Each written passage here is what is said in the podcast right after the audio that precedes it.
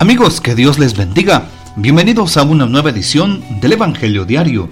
Estamos a miércoles 7 de febrero, en esta quinta semana del tiempo ordinario. Y para hoy recordamos y celebramos en la liturgia de la iglesia a San Ricardo Rey. Luca es una ciudad muy importante de la provincia de Florencia y de orígenes muy antiguos, tal vez etruscos. En el año 56 a.C. se reunieron allí César, Pompeyo y Craso para renovar su triunvirato que duraría muy poco. De las tradiciones medievales quedan como testimonios elocuentes la Catedral de San Martín, la Iglesia de San Miguel y la Basílica de San Frediano. Los habitantes de la ciudad celebran el 18 de noviembre la fiesta de San Frediano, un santo ermitaño de origen irlandés y después obispo de Luca, que según la tradición bastante fundamentada, sugirió algunas obras para defender la ciudad contra las periódicas inundaciones del río Serquio, así como se oye.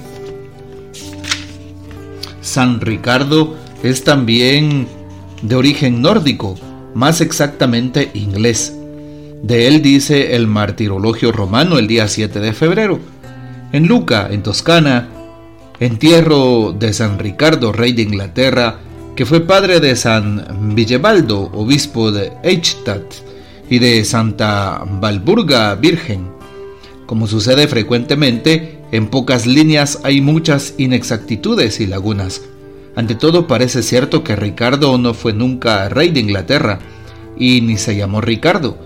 Además no solo fue padre de San Villebaldo, o más exactamente Villebaldo del inglés Willibald, y de Santa Valburga, sino también de San Bunibaldo del inglés Winnebald, abad de Heidenheim.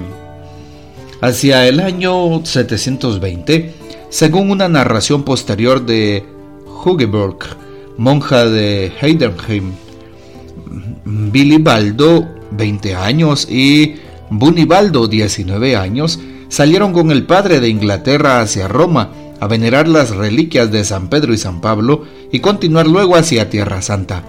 Solo Bilibaldo completó el programa, porque Bunibaldo se detuvo en Roma hasta el año 739 y el papá tuvo que detenerse en Luca, en donde murió en el año 722. Fue sepultado en la Basílica de San Frediano. La historia de los dos hermanos a la que se añaden la hermana Valburga y otro hermano, cuyo nombre se ignora, continuó con su estrecha y eficaz colaboración con San Bonifacio, apóstol de los germanos, festejado el 5 de junio.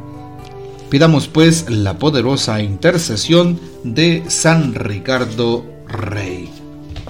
Para hoy tomamos el texto bíblico del Evangelio según San Marcos, capítulo 7, versículos del 14 al 23. En aquel tiempo Jesús llamó de nuevo a la gente y les dijo, Escúchenme todos y entiéndanme. Nada que entre de fuera puede manchar al hombre. Lo que sí lo mancha es lo que sale de dentro Cuando entró en una casa para alejarse de la muchedumbre, los discípulos le preguntaron qué quería decir aquella parábola.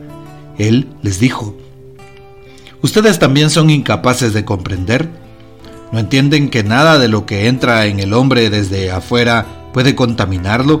Porque no entra en su corazón, sino en el vientre y después sale del cuerpo. Con estas palabras declaraba limpios todos los alimentos. Luego agregó, lo que sí mancha al hombre es lo que sale de dentro, porque del corazón del hombre salen las intenciones malas, las fornicaciones, los robos, los homicidios, los adulterios, las codicias, las injusticias, los fraudes, el desenfreno, las envidias, la difamación, el orgullo y la frivolidad. Todas estas maldades salen de dentro y manchan al hombre. Palabra del Señor, gloria a ti, Señor Jesús. Al encontrarnos hoy con la palabra del Señor en San Marcos capítulo 7, nos damos cuenta como Jesús manifiesta lo siguiente, nada que entre fuera puede manchar al hombre. Nada de fuera. Así es, lo mancha lo que sale de dentro. Cualquier cosa que entre en el hombre no lo va a manchar, no le va a producir, por así decirlo, un pecado como tal, porque es comida, son eh, pues alimentos que normalmente entran en la boca y pues llegan al estómago. Por eso es que hoy Jesús pone esta comparación. Nada que entre de fuera puede manchar al hombre. Y por eso cuando llegó el Señor a una casa, para alejarse de la muchedumbre, eh, preguntaron sus apóstoles qué significaba aquello. ¿Y qué les dijo? Bueno, no entienden que nada de lo que entra en el hombre desde afuera puede contaminarlo, porque no entra en su corazón, sino en el vientre y después sale del cuerpo. Por eso Jesús hoy nos manifiesta que más bien lo que mancha al hombre es aquello que sale de dentro. Eso sí realmente mancha, eso sí realmente destruye, contamina lo que sale de dentro. ¿Y qué sale de dentro? sale todo lo que finalmente en el texto de hoy manifiesta la cita bíblica. ¿Y qué dice? Las intenciones malas, fornicaciones, robos, homicidios, codicias, injusticias, de todo tipo de cosas. Hoy por eso le damos infinitas gracias a Dios porque nos permite escuchar de nuevo su palabra, porque nos permite acompañarle. Por eso hoy al ponernos en la presencia del Señor, pues Él nos invita a que podamos ser unos eh, cristianos comprometidos. Así es, unos cristianos con un noble corazón. Y por eso hoy le pedimos al Santísimo, les pedimos al Señor que nos bendiga y guarde, que Él sea nuestra fortaleza, que nunca falte para nosotros el don de su misericordia. Que el Señor nos bendiga, que María Santísima nos guarde y que gocemos de la fiel custodia de San José. Y la bendición de Dios Todopoderoso, Padre, Hijo y Espíritu Santo, descienda sobre ustedes y permanezca para siempre. Amén. No olvides participar en la Santa Eucaristía. No olvides vivir como vivía ese gran hombre de eh, em, justamente que era el Señor, ¿sí? Eh, pero vivir refiriéndose al amor, a la caridad. Y tratemos la manera de, pues, encontrar algo que llene nuestros corazones, más que embregarse con eh, lo que se nos da, pues que nos llenemos del amor de Dios. Que el Señor nos bendiga, que María Santísima nos guarde, que gozamos de la fiel custodia de San José.